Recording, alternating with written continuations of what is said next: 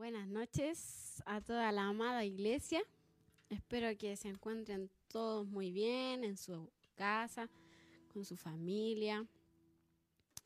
Eh, bueno, gracias al Señor por este tiempo de adoración que nos permite tener, porque sabemos que siempre es bueno tener un tiempo con el Señor y, y de la presencia de Él nunca salimos igual, ¿verdad? Siempre salimos más fortalecidos, más llenos del Espíritu y con mucho más fe. Amén. Bueno, eh, hoy me toca, me tocaba a mí realizar el estudio, así que vamos a, a así que vamos a continuar eh, con el tema que hemos estado hablando hace un tiempo, que es relacionado a ser hijo, ¿verdad? Así que, bueno, yo cuando pedía revelación al Espíritu decía que eh, una vez piensa que ya lo ha dicho todo, o que los apóstoles o que los padres de la red ya lo han dicho todo sobre paternidad y, y uno no, no, sabe quién, cómo más eh, expresar la palabra. Entonces yo decía, Espíritu Santo, dame una palabra, un, una orientación de dónde, a dónde más puedo encontrar eh, palabras para ser hijo. Así que, y me llevó a, una historia. Amén. Eh, entonces vamos, hoy día vamos a, a entender qué puede suceder en nuestra vida cuando tenemos un corazón determinado, pero un corazón no determinado a hacer algo solamente, sino que un corazón determinado a ser hijo. Amén.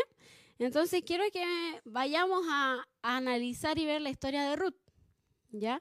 Quiero que me acompañe a Ruth 1.8, por favor. Ruth 1.8. Yo voy a estar leyendo una nueva, o sea, otra versión, no nueva, pero otra versión, y ahí la van a estar pasando para que vaya leyendo conmigo. Bueno, eh, nosotros sabemos la historia de Ruth. Ruth eh, quedó viuda, después se murieron sus hijos y quedó con sus nueras, ¿verdad? Y bueno, para no alargarme tanto con la historia, porque la vamos a ver en, en, en detalle, vamos a ir directamente al 1.8. Entonces dice así, dice, dice, dice. Pero después de comenzado el viaje de regreso, Noemí dijo a sus nueras, ¿por qué no regresan mejor a casa de sus padres? Un segundito.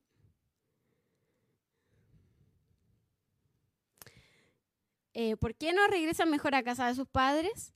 Quizás Dios las recompense por la fidelidad que ha mostrado a sus maridos y a mí. Amén. Entonces aquí podíamos ver que Noemi sentía de alguna manera que quedarse con sus nueras, con eh, Orfa y Ruth, era amarrarlas a estar con ella, ¿verdad? Eh, a seguir caminando en la nada, porque no sabemos si Noemí en ese minuto hablaba desde, desde la desesperanza por haberse quedado viuda, desde la soledad por haber perdido a sus hijos, desde la poca fe, no sabíamos en qué situación emocional se encontraba Noemí, ¿verdad? Pero ella le ofreció, les propuso a sus nueras que se fuera cada una para su pueblo, ¿verdad? Entonces dice, eh, bueno, dice que tal, quizás Dios la recompense por la fidelidad que han mostrado a su marido y a mí. Y seguimos leyendo. Dice, eh, tal vez las bendiga, les conceda que tengan otro matrimonio feliz. Y las besó, pero ellas se pusieron a llorar. ¿Y qué dijeron? En el 10. Vamos a ir leyendo hacia adelante, ¿ya? Vamos en el verso 10. No, dijeron. Queremos ir contigo y vivir en tu pueblo. Perdón, perdón. Pero Noemí replicó, es mejor que regresen a su pueblo. Yo no voy a tener más hijos, le dijo, que puedan casarse con ustedes, porque la ley antigua eh, era que solía retener a la nuera viuda, ¿ya? En la familia casándola con un hermano menor eh, de su ex marido. Ya, pero en este caso no iba a suceder porque yo creo que Noemí decía, yo ya tengo mis años, ya no daba para que, bueno, sí, yo creo que a lo mejor ella le pedía uno al Señor, pero después le dicen, eh, yo no voy a tener más hijos, así que regresen a su casa. En el 12, no hijas mías, regresen a casa de sus padres porque yo soy demasiado vieja para tener marido. Y aún así, y aún así, aun si ello fuera posible y yo pudiera concebir esta noche y dar a luz hijos, les pregunta, ¿esperarían ustedes a que ellos crecieran? No, por supuesto que no, dijo Ruth. O, o sea, Noemí, perdón. Queridas hijas mías, no saben cuánto siento que el Señor me haya castigado y ahí le das una palabra. Pero yo, vamos a centrarnos en, él, en este minuto en el verso 14, Ruth 1.14. Dice, nuevamente se pusieron a llorar y Orfa besó a su suegra para despedirse y regresó a su pueblo natal. Sin embargo, Ruth siguió junto a Noemí. Entonces, aquí en el, en el verso 14, eh, Ruth muestra la decisión de su corazón. Muestra una determinación que era quedarse junto a Ruth. O sea, Noemí, perdón. Perdón que me confunda de nombre. Entonces, porque dentro de ella, dentro del corazón de Ruth, yo creo que ella sabía que el volver a su pueblo, eh, quizás era volver a donde, de donde el Señor la había sacado, eh, probablemente era volver a, una vida fracasada, eh, probablemente podía ser que su corazón se podía corromper, al igual que el de Orfa, porque si leemos bien dice que Orfa regresó regresó y dice, Orfa besó a su suegra para despedirse, regresó a su pueblo natal y... Ah, se me perdió el... Perdón, perdón. Para despedirse. Bueno, en una parte dice que Orfa regresó aquí. Regresó y se volvió, eh, volvió a su pueblo y a sus dioses. No puedo encontrar la parte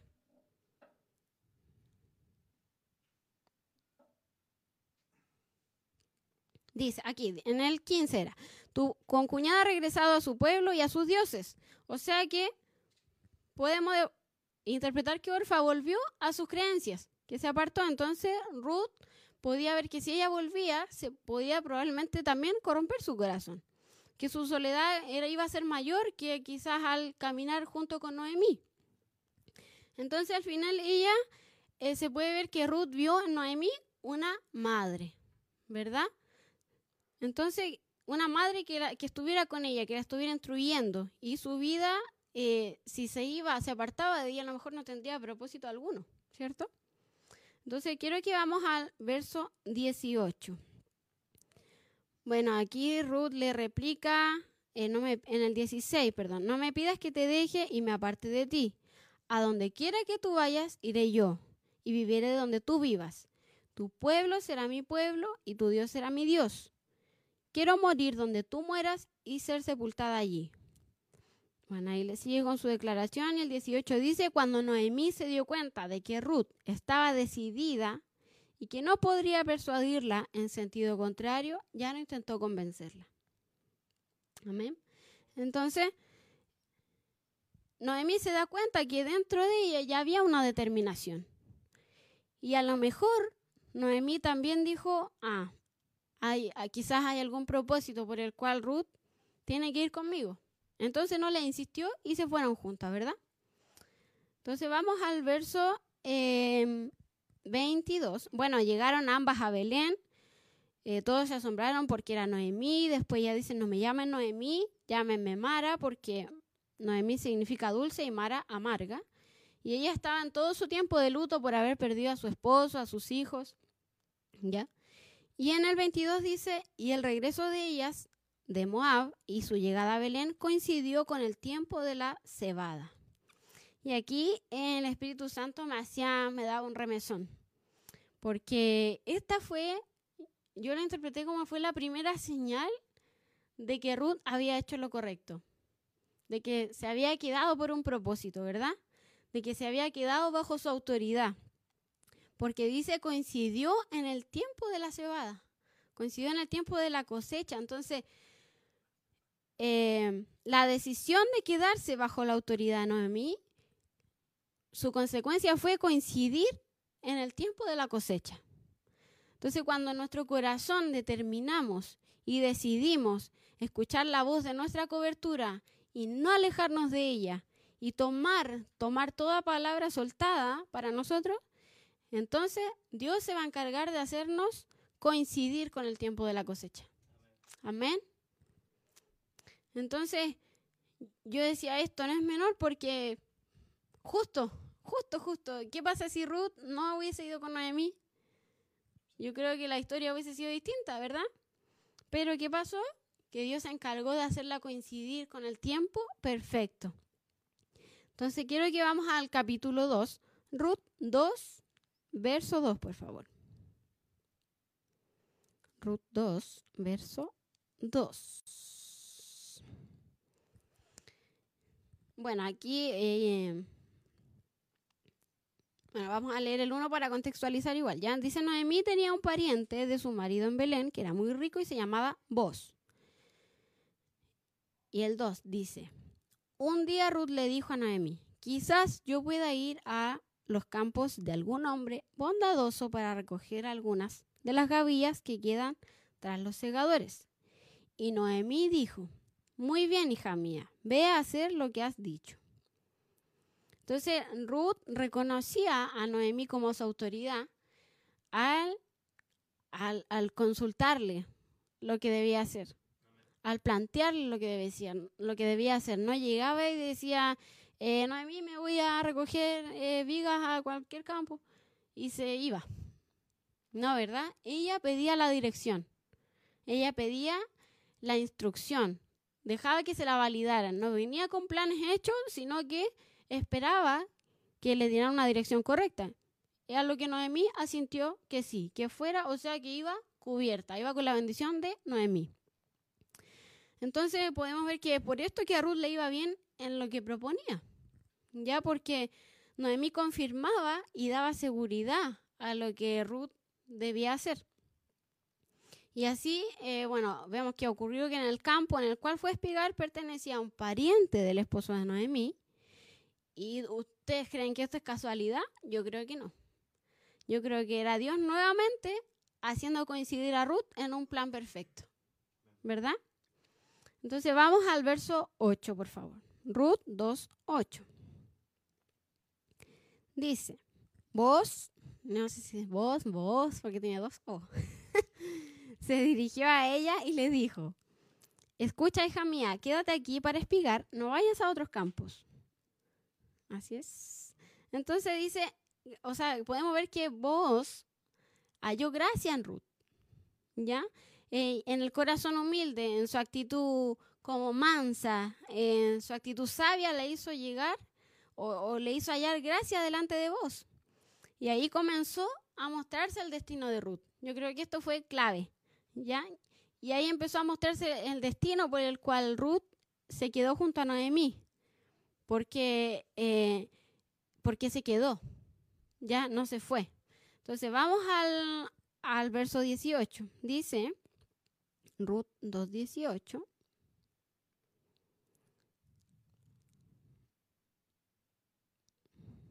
Dice, eh,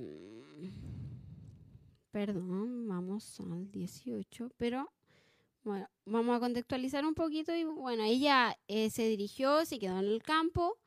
Vos halló gracia, le dijo que siguiera detrás de sus segadoras porque él le había dicho que a los hombres que no la molestaran y que cuando tuviera sed ella podía tomar agua de donde sacaban los criados.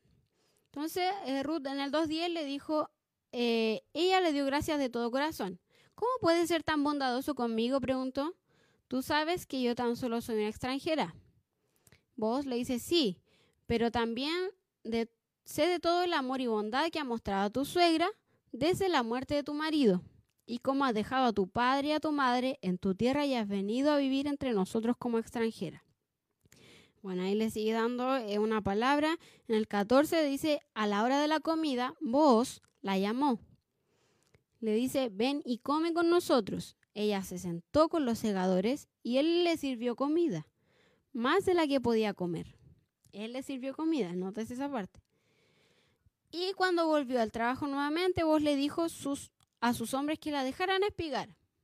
¿Ya? Primero le dijo que podía quedarse con sus eh, empleadas, después que podía tomar agua de donde tomaban los criados.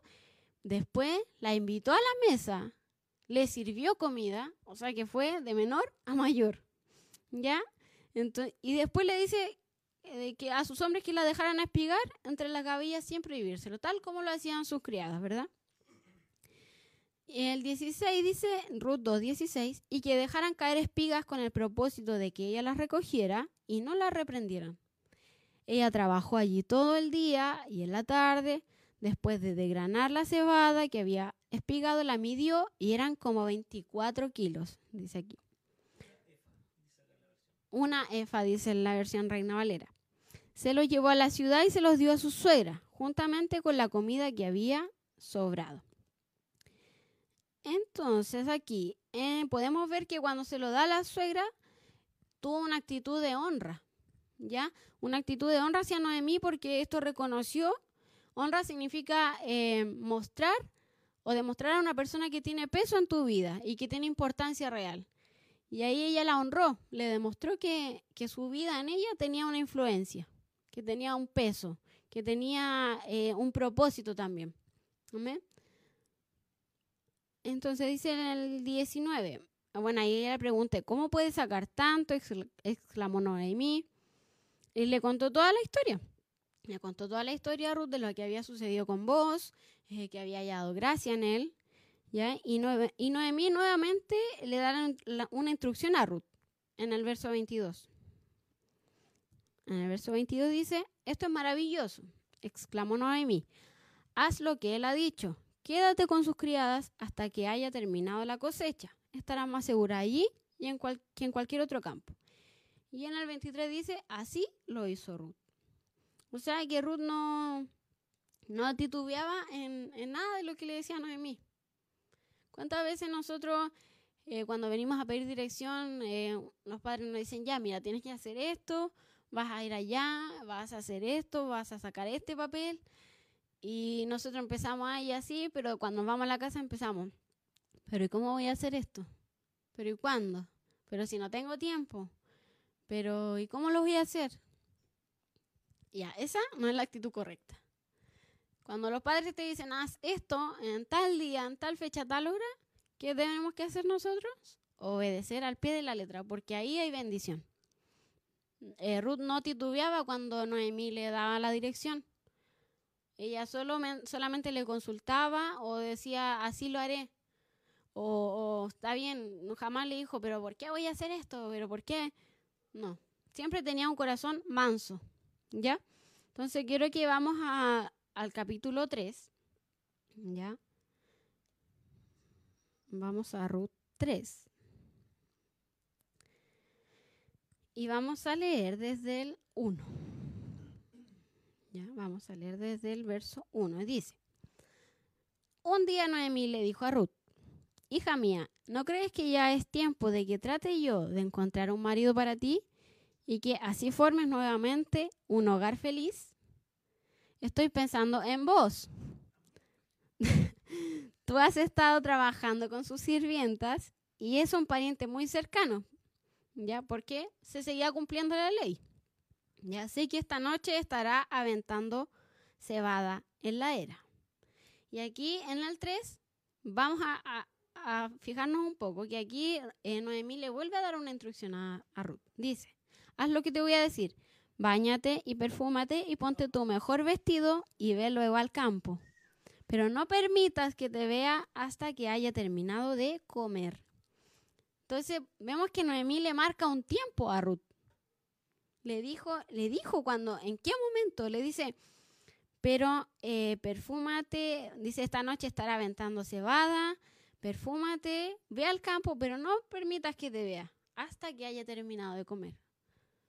¿Ya? Le dio un tiempo perfecto, le, dijo cuándo, iba, cuándo era la mejor situación, cuándo era el mejor momento. ¿Ya? Entonces, eh, y eso pasa cuando tenemos padres. Nos dan el tiempo, pero preciso, el tiempo pero perfecto. Por eso son los, los padres son la voz de Dios. Porque sabemos que los planes del Señor son buenos, agradables y perfectos. O sea que si habla a través de nuestros padres, su palabra es buena, agradable y perfecta. Y es en el tiempo. Y en el tiempo correcto. Entonces, eh, sigamos. Le dice, vamos en el, ya, perfúmate. En el 4 dice, Fíjate entonces donde se acuesta a dormir, ve enseguida y levanta la manta con que se cubre los pies y acuéstate allí. Y él te dirá lo que tendrás que hacer en cuanto a matrimonio. O sea que yo creo que allá Noemí ya, ya se le había amanecido, ya, yo creo que ya, ya, ya sabía que tenía un, una revelación para Ruth. Porque, claro, porque eh, decía, eh, o sea, yo creo que ella entendió que tenía un propósito para entregarle a Ruth. Entonces ella ya estaba actuando como una mamá, ya estaba actuando como la mamá que te da dirección, ¿ya? Y dice en el 5, vamos a leer el 5. Dice, muy bien, dijo Ruth, una vez haré lo que me has dicho. Entonces Ruth continúa con su corazón dispuesto y manso, decidido a obedecer la palabra, la palabra que se suelta a través de Noemí, ya porque sabe que ahí se está cumpliendo el diseño establecido. Y quiero que nos saltemos eh, lo demás. Eh, bueno, en, bueno, yo sé que van a quedar ahí metidos con la historia, así que ya leámosla. el verso 6. El verso 6, que esta versión es como que le pone su drama ahí. Dice el verso 6. Fue a la era aquella noche, Ruth fue, y siguió las instrucciones de su suegra. 7. Después que vos terminó de comer, o sea, pasó todo lo que la Noemí le dijo, todo. Se retiró muy contento a acostarse en un montón de paja y se puso a dormir. Ruth se acercó silenciosamente. Dijo todo lo que hizo Noemí. Levantó la manta que le cubría los pies y se acostó allí. 8. Repentinamente, a medianoche, él se despertó y se sentó sorprendido. Se dio cuenta de que había una mujer a sus pies. Vamos al 9. ¿Quién eres? le preguntó. Soy yo, señor, Ruth, explicó ella. Hazme tu esposa conforme a la ley de Dios, porque tú eres mi pariente más cercano.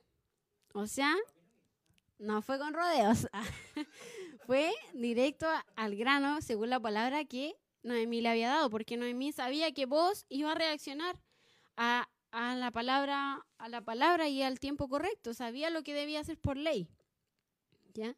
Entonces, bueno, ahí vos le dice, Dios te bendiga, hija mía, porque ha sido más bondadosa en Noemí. Bueno, ahí tarea para ustedes que lean lo demás. Vamos al 15, dice, dame tu mano, le dijo a ella. Bueno, ahí vos le dijo que él, eh, en lo que nos saltamos, que había un pariente más cercano y que él tenía que consultar. Ya, si es que él no quería casarse con ella, entonces él la tomaba como esposa. Dice, dame tu mano, le dijo a ella, midió unos 20 kilos de cebada en el manto para que la llevara como un regalo a su suegra y se lo puso en la espalda y ella regresó a la ciudad. ¿Ya? Entonces, eh, Vemos que Noemí ya tenía, tenía todo el propósito, o sea, el Señor le había revelado todo lo que iba a pasar. ¿ya? Y Noemí, si continuaba en su obediencia, iba a llegar a ese propósito. ¿ya? Entonces, quiero que vamos al capítulo 4, eh, por favor, para ir un poquito ahí haciendo una síntesis de la historia. Entonces, en el 4 ya vos se casó con Ruth. ¿Ya? Eh, se casó con Ruth. Ya, ahí lea usted, léalo por favor, porque bueno. Eh, fue a, se casó y él le dijo, él le dijo, eh, como que casi le daba las gracias y le decía que era muy bendecida y el Señor le iba a bendecir porque él, ella lo había elegido a él para esposo. Eh, yo leía, averiguaba un poco según la historia y en, ese, en esa época vos tenía como 80 años y Ruth tenía aprox 40. ¿ya? Y vos, cuando se casaron, le dio un hijo, ¿ya? Entonces fue grandemente bendecida. Le dio un hijo, una herencia, ¿ya? Y fue llamado Obed. Obed y que, bueno, según la historia muestra que fue abuelo de David. Entonces, léase completo el capítulo 4 porque también es bueno. el resumen final, así vamos a hacer una síntesis de, todo. Entonces, llegaron, Noemí les pide que se vayan, no querían, Orfa se fue, Ruth se quedó. Y esa decisión fue clave para Ruth, para su vida, ¿ya? Porque por la decisión que, que, que tenía Ruth de quedarse por la determinación a ser su hija, entonces eh, nació de su vientre como resultado una herencia. ¿Ya? Una herencia y de un hombre, si nos ponemos a pensar un poco en, lo material, no era un hombre pobre, no era un hombre que vivía en la ruina, no era un hombre, sino que era un hombre favorecido por Dios. Y además que también eh, tomaba la ley del Señor. Entonces, eh, al Ruth quedarse, tomó como autoridad a Noemí en ese minuto. Y, y, como consecuencia de eso, del vientre de Ruth, nació una herencia que contenía el linaje de, de Jesucristo. Amén. Entonces, Ruth tenía varias cualidades, ¿ya? Tenía varias cualidades. Era sabia, era una persona recta, quizás era inteligente, era una persona justa, probablemente, una persona en la cual se podía hallar gracia, porque lo vimos en la parte cuando se encontró con vos. Eh, y realizar buenas acciones, etcétera, y podemos seguir dando muchos atributos a Ruth. Pero esos atributos no serían nada si ella no hubiese determinado, determinado tener a Noemí como su madre, como su autoridad, como su cobertura. Amén. Entonces, y, y por consecuencia de eso, el Señor hizo coincidir el tiempo de la cebada, el tiempo perfecto para Ruth, para que pudiera gozarse en eso. Porque eh, por su decisión, el Señor actuó a favor de ella. Amén. Por no querer volver a donde, de donde había salido. Muchas veces decimos, eh, estamos en la paternidad, estamos cubiertos, estamos bendecidos, pero aún así a veces eso no nos basta. No nos basta y decimos, ay, me gustaría tener lo que tuve, no sé, si llegué, un ejemplo, hace un año al Señor, lo que tuve hace dos años atrás. Ay, me gustaría tener lo que, o lo que vivía antes. Aún estando en cobertura, a veces anhelamos lo que está fuera. Lo que está fuera, se nos hace más interesante lo que está fuera de la palabra, lo que está fuera de tu cobertura, lo que está fuera de, de la dirección. Y, ah, y cedemos, y cedemos muchas veces a eso pero no es lo correcto, porque nos salimos del plan, ¿ya? Entonces, no debemos desear de donde habíamos salido. No debemos anhelar lo que ya no tuvimos o lo que teníamos muchos años antes de llegar al Señor, porque lo que viene es mucho mejor. Y si creemos esa palabra, para nosotros va a ser suficiente, pero si no la crees, entonces va a estar anhelando todo el tiempo lo que pudiste tener, lo que pudiste hacer, lo que pudiste llegar. Amén, pero si hacemos la palabra vida en uno, no va a suceder eso. Entonces, por, ella no, no quiso volver de donde había salido y le tomó importancia a la vida de Noemí. Ya le reconoció que Noemí tenía un peso en ella y que podía direccionarla y, darle un propósito a su vida. ¿Ya? Entonces, cuando determinamos eh, no movernos por nuestras ganas, sino que por el propósito, eh, las cosas cambian. ¿Ya? Cuando eh, respetamos la instrucción de un padre y madre, cuando respetemos eso y cuando nuestro corazón esté determinado en eso y confiado y afirmado en eso, entonces el Señor va a hacer coincidir el tiempo de la cebada a nosotros. Amén. El Señor te va a hacer coincidir a ti con el tiempo de la cebada, con el tiempo de la cosecha. Amén. Entonces, afirmémonos, agarrémonos de esa palabra que nos, que nos sueltan los padres, porque ahí, en esa dirección, el Señor nos va a hacer coincidir con, con nuestra restitución, ya sea emocional, ya sea económica, eh, ya sea el tiempo de cosecha que has estado anhelando hace mucho tiempo, que has estado pidiéndole al Señor, pidiéndole con insistencia. A lo mejor si tú te afirmas, falta que solo te afirmes la palabra de un padre para que eso se pueda cumplir. Falta solo que te afirmes y que haga vida en ti para que el Señor haga coincidir el tiempo de la cosecha contigo. Amén. Y podamos vivirlo y podamos gozarnos. Amén. Entonces, eh, en esa historia yo podía ahondar y el Espíritu Santo me, me insistía en eso y me insistía en eso, tómate de la palabra para yo hacer coincidir el tiempo de la cosecha en tu vida, para que se encuentren, para que se encuentren, amén, y para que puedas vivirla. Vamos a, orar para que establezcamos esta palabra y, y, pedirle al Señor de que nos haga que nos haga tomarnos fuertes, de que quizá si titubeamos a veces seamos sabios en, vez de, de, hacerle caso a lo que estamos dudando, eh, oremos, oremos, decir, no, yo alma, te ato, yo sé que el Padre eh, tiene lo mejor para mí, que tiene lo más grande, hago vida en mí la palabra que han soltado mis padres, anhelo encontrarme con el tiempo de la cosecha, pero tenemos que desearlo, tenemos que anhelarlo. Amén. Así que vamos a orar.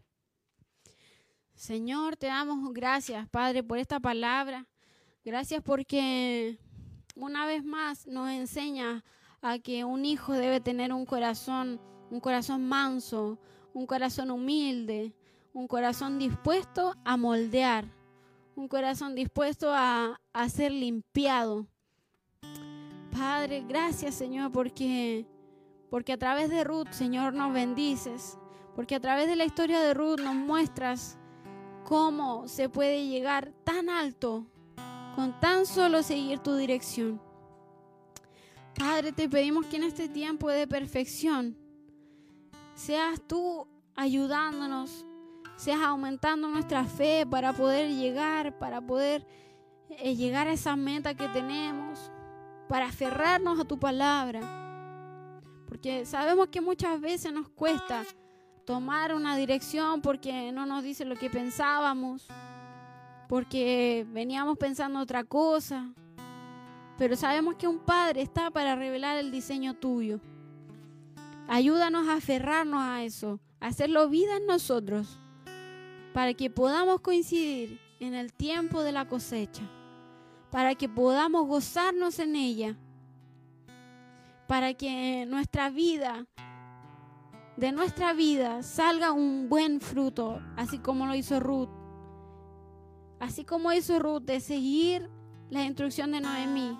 Y como consecuencia de su vientre nació Obed, el linaje del mismo Jesucristo. Padre, ayúdanos a tener el corazón de Ruth Ayúdanos a tener ese corazón humilde y dispuesto a que te moldeen, a que te limpien, a que te den nuevas vestiduras, a reconocer cuántas veces nos, nos caigamos, a reconocer cuántas veces nuestro deseo es otro. Pero sabemos que tu plan es bueno, agradable y perfecto a nuestra vida y que lo revela a través de nuestros padres. Gracias Señor, fortalécenos en este tiempo. Ayúdanos a tener ese corazón. Ayúdanos para que podamos llegar al plan perfecto tuyo, Señor. A ejercer en perfección nuestro ministerio. El ministerio que tú nos has dado, Señor. Gracias Padre te damos en el nombre de Jesús. Amén y amén.